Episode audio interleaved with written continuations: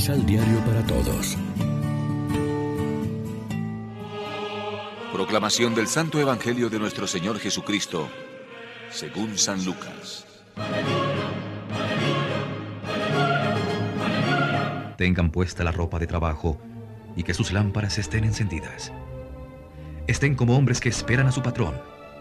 Él tiene que regresar de las bodas y le abrirán apenas llegue y golpea a la puerta. Felices los sirvientes a los cuales el patrón encuentre velando cuando llegue. Yo les digo que él mismo se pondrá el delantal, los hará sentarse a su mesa y los servirá uno por uno. Felices si los encuentra así, aunque se presente a la medianoche o de madrugada. Lección Divina Hoy es martes 19 de octubre y a esta hora como siempre nos alimentamos con el pan de la palabra. Estos días escucharemos varias recomendaciones de Jesús sobre la vigilancia, la actitud de espera activa y despierta que Él pide a los suyos. La comparación es muy sencilla. Cuando el amo ha ido a la boda, no se sabe cuándo llegará. Lo hará seguramente tarde o a una hora imprevista. Dichosos los criados que están preparados con la casa en orden.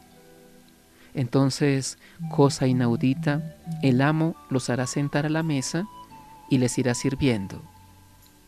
La primera comunidad tal vez tenía la impresión de que la venida final del Señor era inminente. Aunque ahora no tengamos esa preocupación, sigue siendo válida la invitación a la vigilancia, tanto para el momento de nuestra propia muerte, que casi siempre es a una hora imprevista, como para la venida cotidiana del Señor a nuestras vidas, en su palabra, en los sacramentos, en los acontecimientos, en las personas. Si estamos despiertos podremos aprovechar su presencia. Si estamos adormilados, ni nos daremos cuenta.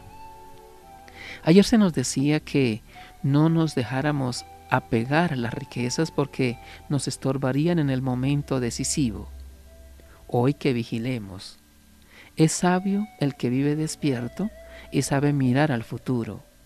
No porque no sepa gozar de la vida y cumplir sus tareas del hoy, pero sí porque sabe que es peregrino en esta vida y lo importante es asegurarse su continuidad en la vida eterna y vive con una meta y una esperanza. Reflexionemos. Actuamos de tal manera que al final de los tiempos escuchemos de Jesús la palabra de la felicidad eterna.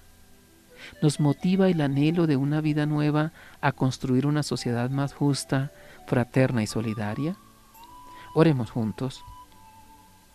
Dios mío, concédenos vivir alertas de cara a la eternidad, con el alma limpia, lista para el encuentro definitivo contigo. Amén. María, Reina de los Apóstoles, ruega por nosotros.